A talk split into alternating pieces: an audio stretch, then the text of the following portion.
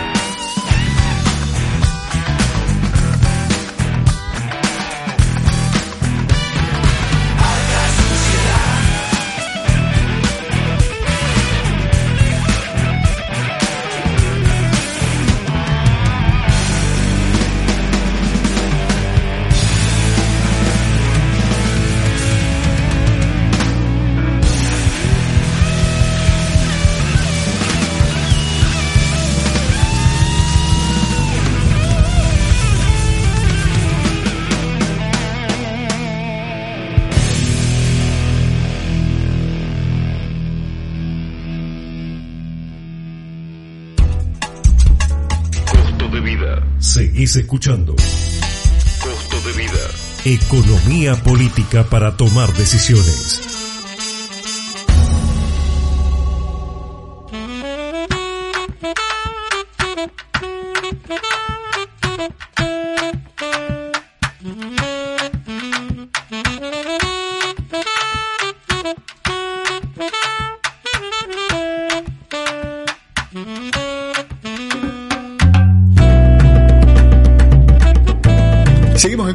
Por Radio 96. La crisis del comercio de la plata está realmente al rojo vivo, ¿eh? porque hay seis comercios que se están cayendo por días como producto de esta cuarentena, en donde no se puede comercializar absolutamente nada. En realidad, el comercio lo que pide es poder vender, ¿eh? poder, trabajar más allá de algunos subsidios y de algunas cuotas que se le pueden prometer, que además tampoco existen, porque son promesas, cosas para los títulos y nada más. Em, a ver, se estima que si esta cuarentena sigue hasta el 31 de julio, va a haber 740, 741 comercios más exactamente que estén eh, cerrando sus puertas definitivamente. Es una nota que yo publiqué en el día de ayer, el domingo en realidad, a la tardecita noche, en impulsobaires.com.ar con un breve estudio que hice sobre el comercio local, en donde ya hay, hasta el fin de semana que pasó, unos 365 comercios cerrados y si uno lo proyecta al 31 de julio, van a terminar 741 comercios de, base, de mínimo, eh, cerrando sus puertas. Eso significa que eh, va a terminar arrojando un promedio de 4.446 personas sin un ingreso, ya sean algunos trabajadores o titulares de esos comercios y allegados, gente que trabaja de la familia de esos comerciantes, con lo cual va a ser que cerca de 18.000 personas, 17.784, no tengan posibilidades de tener un ingreso justamente eh, a esas casas, a esos domicilios, a esos hogares,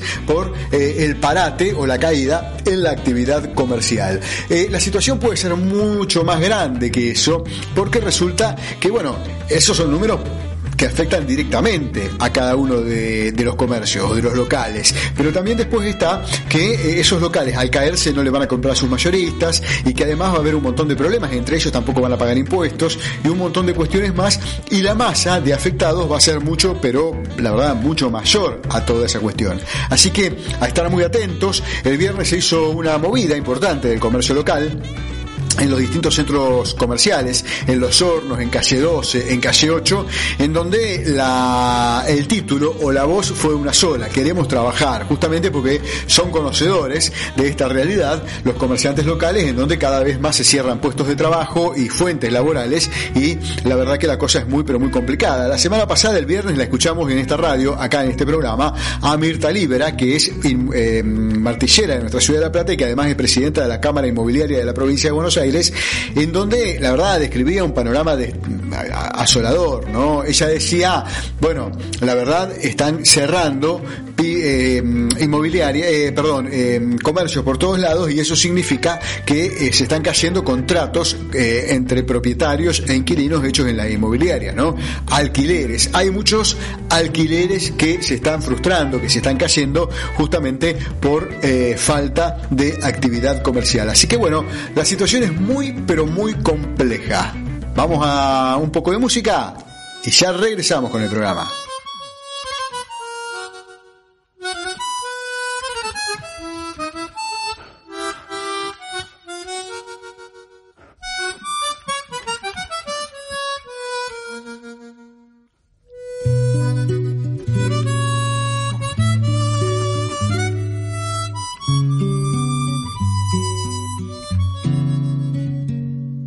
Sabrás, nunca sabrás lo que es morir mil veces de ansiedad.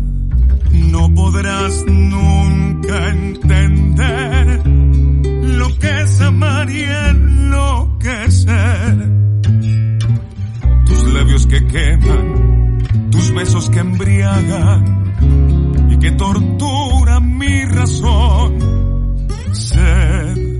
que me hace arder y que me enciende el pecho de pasión. Estás clavada en mí, te siento en el latir,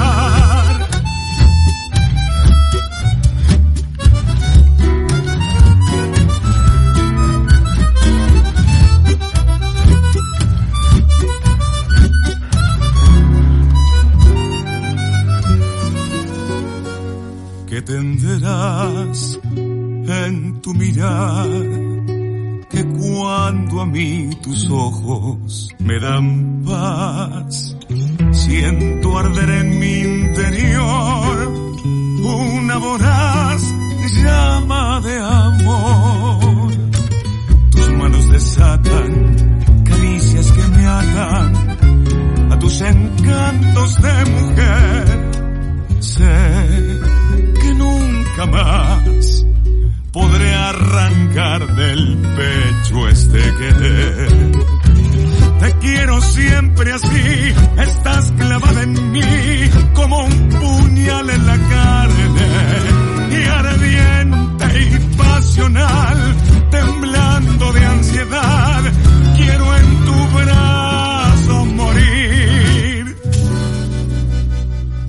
Estás escuchando Costo de Vida, Costo de Vida Economía política para tomar decisiones.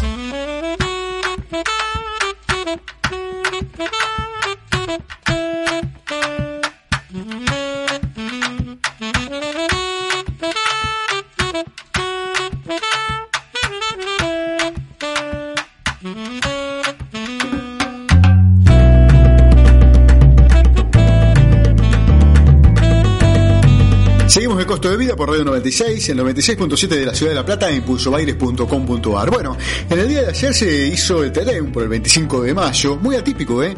Porque me parece que es una foto que nunca se vio y que ojalá nunca más se vuelva a ver, ¿no?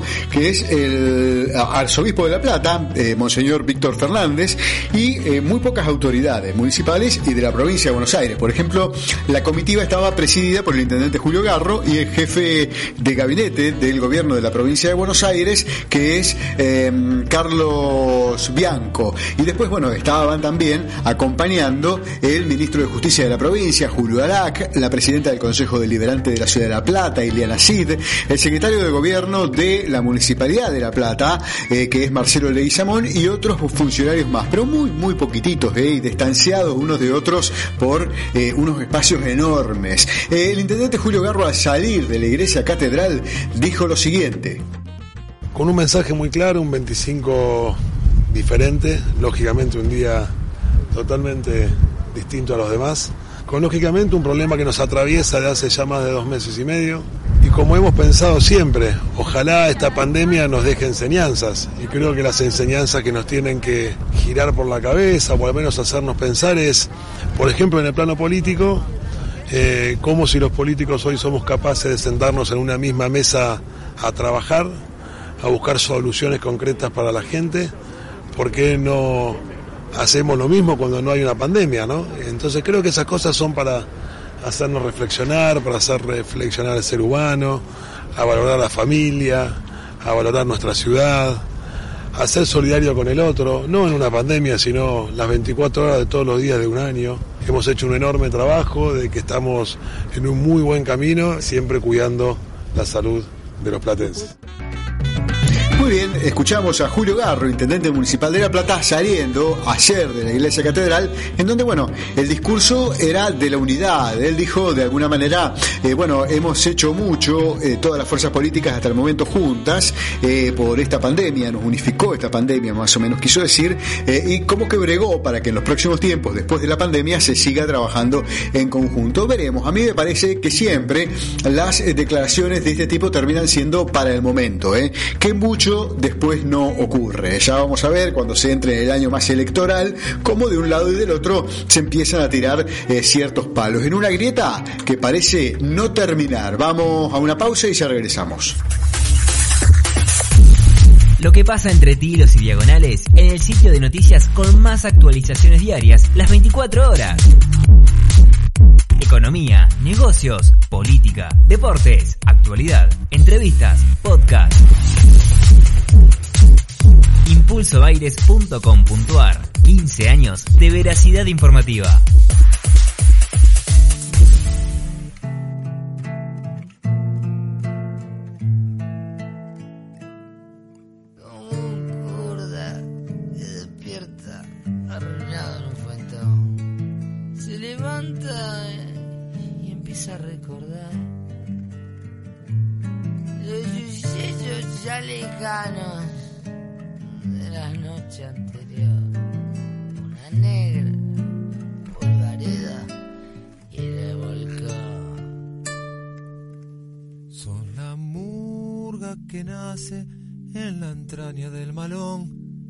De la raza que destila este sudor, con un ojo emparchado y un cacho de corazón.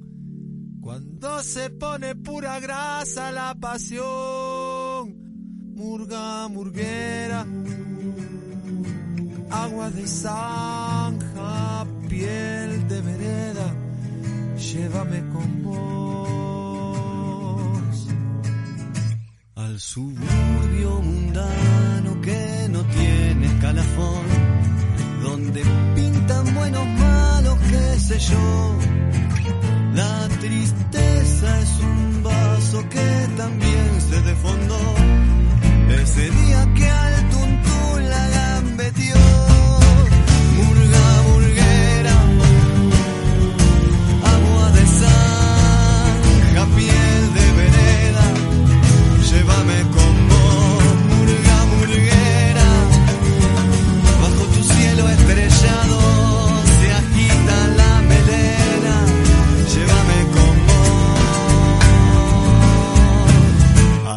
a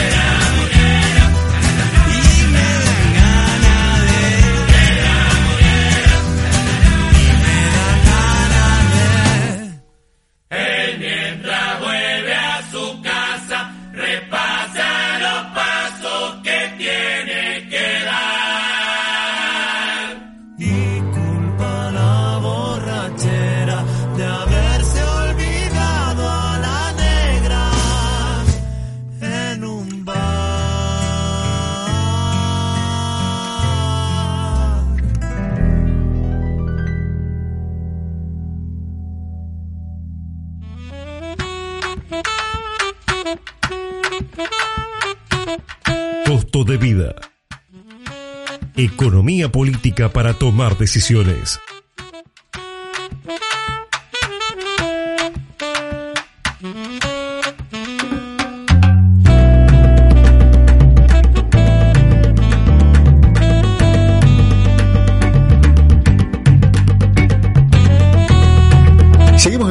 Por Radio 96. Hoy finaliza el plazo de inscripción en el programa de asistencia de emergencia al trabajo y la producción, más conocido como ATP, para los empleadores que requieran la asistencia estatal para el pago de contribuciones patronales y salarios del mes de mayo. El requisito de inscripción incluye también a las empresas que ya realizaron el procedimiento el mes pasado. La Administración Federal de Ingresos Públicos, AFIP, precisó que las firmas deberán ingresar nuevamente con clave fiscal en el sitio web del organismo y completar los datos de sus empleados. El procedimiento implica informar a la FIP una clave bancaria uniforme, CBU, para cada uno de sus trabajadores a través del servicio web Simplificación Registral, aunque no es necesario que sea una cuenta sueldo, sino que puede ser cualquier cuenta bancaria válida donde el trabajador o la trabajadora figure como titular o cotitular. Según se informó eh, desde el organismo que preside, Mercedes Marco del Pont, más de 300.000 empleadores eh, ya se registraron hasta el momento para acceder en junio al programa que se espera se encargue de los salarios complementarios de más de 3 millones de trabajadores. El salario complementario a asignar como beneficio será el equivalente al 50% de la sumatoria de los salarios netos correspondientes al mes de febrero de 2020, que no podrá ser inferior al equivalente a un salario mínimo vital y móvil que es de 16.875 pesos, ni superior a la suma equivalente a dos salarios mínimos vitales y móvil que es de 33.750 pesos. Así que bueno, eh, las empresas todavía tienen durante el día de hoy para inscribirse. ¿Se acuerdan que habíamos hablado la semana anterior con la gente de los controladores de boliches bailables? Eh, que nos decían, bueno, que había muy pocas empresas que se habían inscrito. Todavía están con tiempo para hacerlo en el día de hoy. Así los empleados pueden cobrar al menos el 50% del salario eh, durante esta pandemia es un Sería mejor que el Estado solvente el 100%, porque al no haber actividad alguien lo tiene que hacer. Pero bueno, el 50% es una interesante ayuda. Seguimos en Costo de Vida por Radio 96.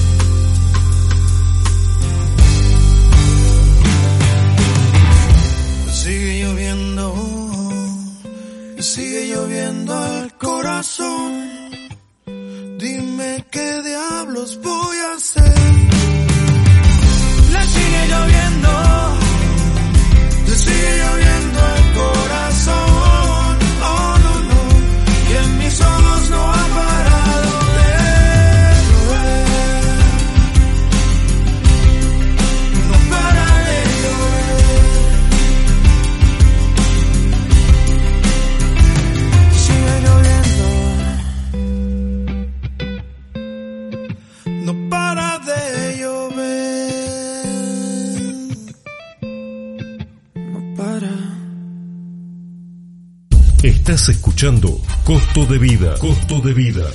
Economía política para tomar decisiones.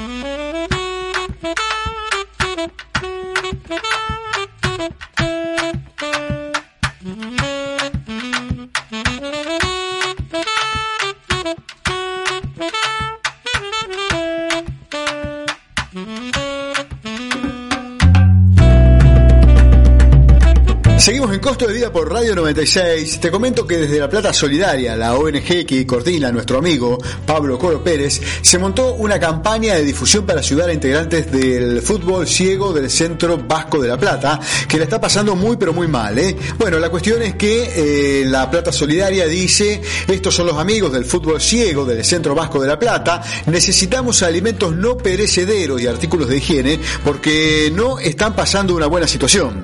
Es nuestro querido Centro Vasco y realizan una formidable tarea, dice la Plata Solidaria, y sostiene que eh, a quienes quieran dar una mano ayudando con alimentos, con productos de higiene, con artículos de higiene, pueden hacerlo por WhatsApp al 221-566-9819. Te lo vuelvo a dar, 221-566-9819, que es el WhatsApp de la Plata Solidaria, o también preguntar por Emilio, el coordinador del fútbol ciego del Centro Vasco de La Plata, cuyo teléfono es el 221-560-9775. Te lo reitero, Emilio, 221-560-9775. Seguimos en Costo de Vida por Radio 96.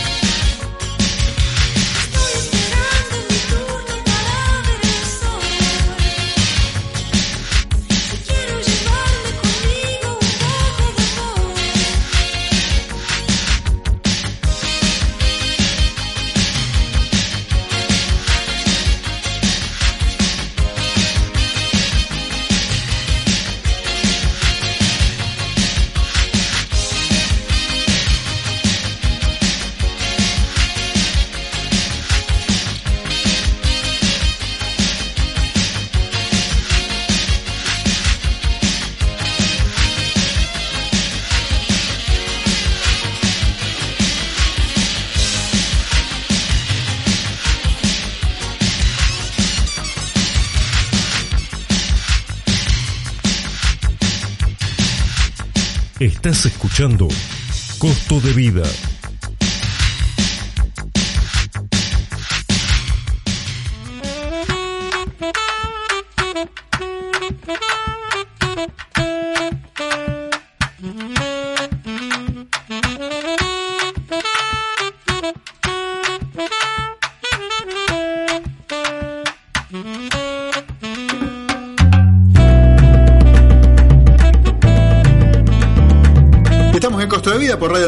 96, 96.7 de la Ciudad de La Plata, impulsoaires.com.ar. Estaba mirando, leyendo sobre la semana que se cumplió un nuevo aniversario del asesinato de Pedro Eugenio Aramburu, hace 50 años, ¿no? Fue el 21 de mayo, eh, cuando... eh, no, en realidad el 21 de mayo es el cumpleaños, fue de, eh, de Aramburu, ¿no? El primero de junio es cuando lo asesinan. Pero bueno, en, esta, en estos días de, hace- de, de- cumpleaños, digamos, apareció o reapareció el que siempre reaparece en momentos claves, ¿no? Eh, nada más y nada menos que Firmenich. Y empezó a hablar de la cuarentena. ¿Y qué dijo de la cuarentena? Dijo que, bueno, directamente hay que sacarla, no tiene que ir más. Por eso estamos en comunicación eh, con el analista político de que siempre recurrimos para hablar de actualidad, pero ahora vamos a hacer un mix, eh, porque se trata de alguien que vivió esa etapa y que, eh, bueno, pasó por todos los lugares que a uno se le ocurra en los medios gráficos. Jorge Yuri, eh, Jorge, ¿cómo va? Hola Fabricio, un saludo para toda la audiencia. Bueno, Qué despelote que se armó, ¿eh? y vos lo estás diciendo, yo diría, le pondría esto de título Recuerdos de la Muerte, ¿no es cierto? Qué increíble. Porque, eh, precisamente Mario Firmenich, Mm. después de, de- de- de mucho silencio, de haberse exiliado, de vivir en Cataluña durante gran parte de, su exilio, Sí. eh, habla para la agencia Paco Urón, ¿no? Mm. Eh, diciendo o alertando que la cuarentena puede desembocar en una rebelión social Mm. este, si no se le pone fin, ¿no es cierto? Este, ¿Qué, ¿Qué fuentes tendrá? ¿Qué base tendrá como para decir semejante cosa, no? Pero bueno. No, yo creo que no tiene ninguna base, Mm. yo creo que lo que busca es volver a instalarse en la opinión pública, pero realmente, y justo en momentos en que María O'Donnell acaba de sacar este, un libro sobre el secuestro y asesinato de Aramburu, donde Mm. él habla, eh, yo estaba leyendo un capítulo de ese libro donde él dice, para calificar al- al- a lo que fue el secuestro de Aramburu, Sí. fue un paseo, dice, como, como, como, digamos, como un partido de fútbol donde vos ganaste cinco Fue un paseo, así lo definió. un paseo, digamos, llevar a una persona secuestrada a la muerte fue un paseo. Así lo define él. A mí me heló la sangre porque Mm. realmente no me asusta porque yo viví esa etapa, yo recién hacía mis primeras armas Mm. en el periodismo. ¿En dónde estabas vos, perdóname, en ese momento? ¿Cómo lo tomaste, digamos? ¿Dónde te encontró la noticia? Yo estaba en Clarín, Mm. recién empezaba a hacer mis primeras armas, me tocó hacer guardia ahí en el departamento de la calle Montevideo, donde nos secuestraron. Siempre he hablado con mucha gente sobre este caso, ¿no? A ver, vamos a ubicar a- a- al público en, en cómo fue esto. Eh, resulta que se presentó en el departamento, se presentaron unas personas disfrazadas de militares, eh, le dijeron que lo, lo querían ver desde los altos mandos, este, y bueno, eh, Aramburu se, se vistió y, y se fue, así, Mm. como quien entra, Natural. como si vos venís a mi casa, yo te Mm. conozco, te abro la puerta y Epa. acá pregunto yo, Mm. pregunto yo porque algunos este, allegados a Aramburu en aquel momento me dijeron que les llamaba muchísimo la atención Y sí. la manera y la facilidad con que se lo habían llevado a Aramburu. Y será por eso que dijo fue un paseo ahora, Firmenich. Y bueno, pero ¿quiénes se lo llevaron? Porque Claro. la duda estaba en que si se lo llevó un grupo armado y se lo entregó a Montoneros, o si realmente fue Montoneros, este, no sé, yo tengo a 50 años todavía tengo mis dudas.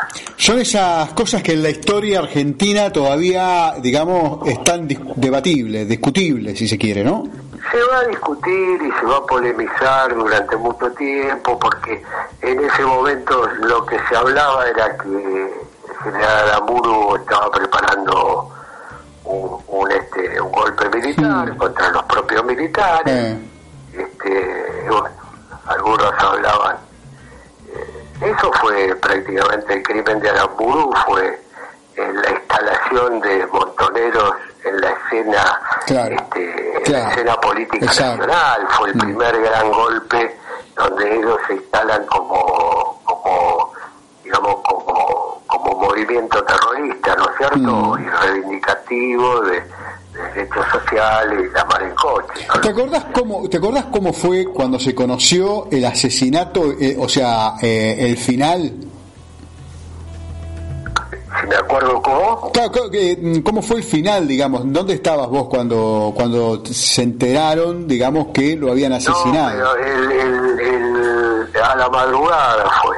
Mm. Fue a la madrugada, se recibió un llamado anónimo en el diario, Mm. porque eso fue en una quinta de Sí, en Timote. Mm. Sí, no, creo que era de un pariente de Abalina, Claro. eh, algo así, creo Sí. recordar, no estoy muy seguro. Mm. Este, la cuestión que fue en el sótano de esa casa, donde Aramburu supo que lo iban a ejecutar y antes de morir eh, te- tenía los cordones desatados de los zapatos y le pidió a, a su ejecutor que le, le ate por favor los cordones de los zapatos. Eso salió después en la revista El Descamisado, Mm. este, de la revista del peronismo de izquierda de la época, en donde contaban cómo había sido el secuestro y, y bueno, y todos los detalles, ¿no es cierto? Este, pero bueno, siempre van a quedar dudas, este, y hoy, 50 años después, este personaje que Firmenich sale a hablar de, de que hay peligro de una rebelión social si no se levanta la cuarentena, cuando realmente, y esto lo digo como periodista, Mm. él abandonó a miles de militantes Mm. Mm. que se jugaron por esa idea, ¿no es cierto? Porque en ese momento había muchísimos jóvenes, miles de jóvenes. sí, sí, y muchos sí. de ellos desaparecieron y entregaron su vida, mientras este señor eh, siempre estuvo afuera Mm. y, y ciertamente algo resguardado. Porque yo recuerdo también, de- de- yo estaba ya muy activo en el periodismo cuando se habló con mucha fuerza y está en los diarios de la época que Firmenich se había reunido con Macera, Exacto. el almirante Macera y, Claro. y este y, y cómo se llama este árabe, Yasser Arafat, este en París. Mm. Entonces, yo nunca llego a entender cuáles son las relaciones tenebrosas del terrorismo con los con el poder. ¿no? Esas conexiones tan raras, ¿no? O esas, esa- esas cuestiones que, la verdad que, eh, en qué punto se tocaron y cómo fueron, ¿no? Un día, un historiador, cuando yo lo consulté sobre cómo ocurrían estas cosas y por qué veníamos de gobiernos militares, Sí. después había golpes de Estado y todo, me dijo, este, la izquierda y la derecha son dos libros que están en todas las bibliotecas Claro, claro. y algunos los sacan Mm. cuando les queda de medida. Es cierto. Y entonces yo me ponía a pensar este, cómo arrancó todo esto, ¿no es cierto? Porque yo también fui un estudiante y fui a un colegio católico. Mm. Me acuerdo que en la acción católica este, ya se hablaba de laica y libre, y Mm. la enseñanza laica y libre, ya se, hablía, se hablaba de, de, de luchas sociales. Este, todos los jóvenes siempre tenemos una actitud, este, aquellos que, que estudiamos, que fuimos a la universidad, este, siempre alguna actitud eh, simpática hacia la izquierda, ¿no es cierto? Porque es lo que uno este, empieza a mamar en, en- en los claustros, ¿no? Sí, porque es lo más romántico si se quiere en algún momento, ¿no? Claro, por ejemplo, yo alguna vez escribí que joven no tenía un póster del Che Guevara Claro, claro, ¿no es claro. cierto? Era como una moda. Mm. Ahora, después de haberse convertido en una guerra entre hermanos, este, que tuvo un costo altísimo, pero Firmenich siempre estuvo resguardado de todo eso. Inclusive, yo preguntaría de qué vive hoy, porque el secuestro de Bungegor fueron 500 millones de dólares, que yo mandé a investigar en su momento cuando hacía era director de una revista, donde está la fortuna de Montoneros, estaba en Cuba, este, en el Banco Nacional de Cuba, resguardada por Fidel Castro. Pero ¿cuánto había en Cuba? ¿Y cuánto dinero de ese se utilizó para la clandestinidad, para para los movimientos, para la compra de armas, para todo, toda la logística que requiere un movimiento este, terrorista, ¿no es cierto? Fue Montonero.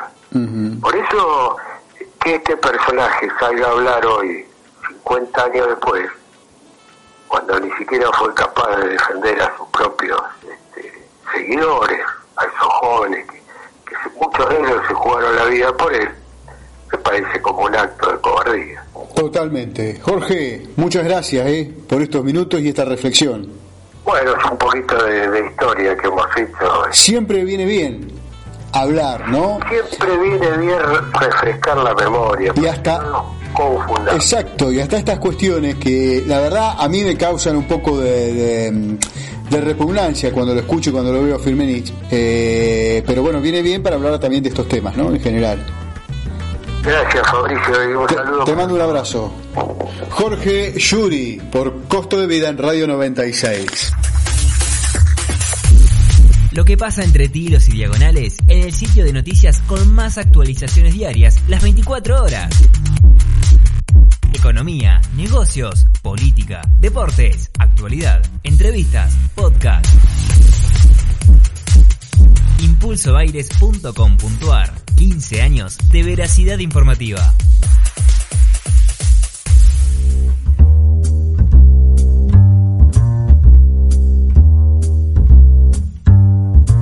Never know how much I love you. Never know how much I care. When you put your arms around me, I get a fever that's so hard to bear. You give me fever. When you kiss me, fever when you hold me tight. Fever in the morning, fever all through the night.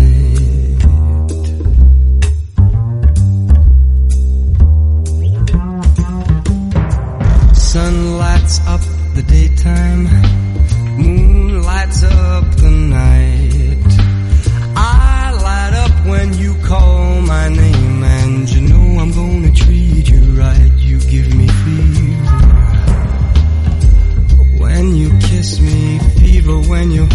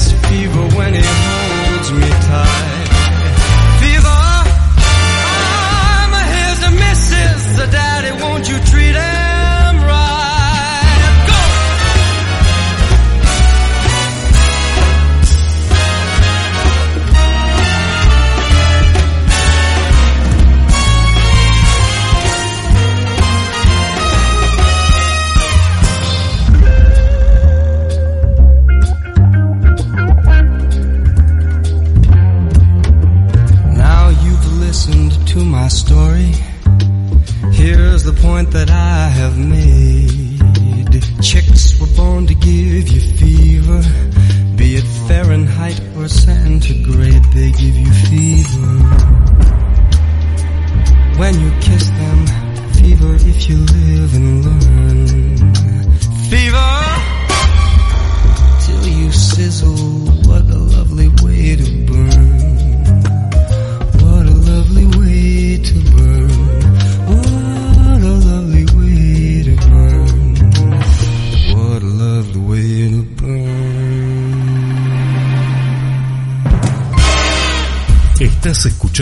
Costo de Vida, Costo de Vida.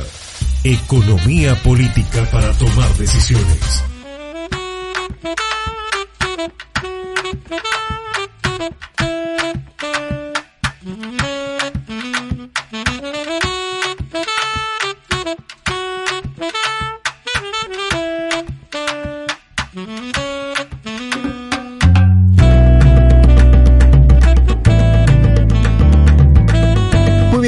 Amigos, llegamos al final de este costo de vida de hoy por Radio 96 de la ciudad de, La Plata. En la técnica, Jonás Mercado y quienes habla Fabricio Mochitoni. Nos despedimos hasta el día de mañana a las 7. Que tengan una excelente jornada y ahora se quedan con Moros en la Costa y toda la programación de Radio 96.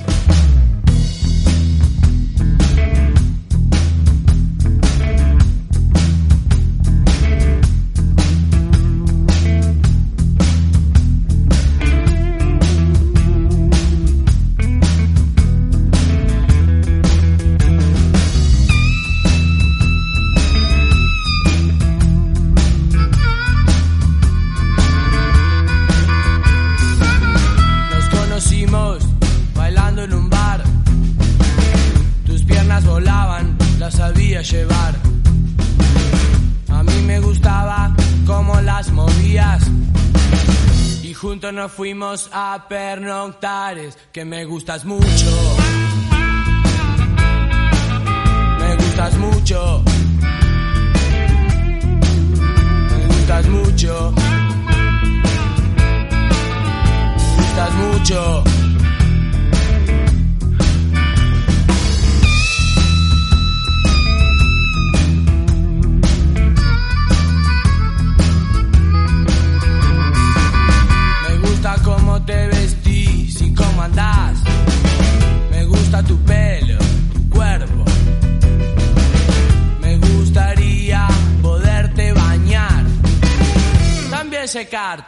Y volverte a enjuagar porque me gustas mucho.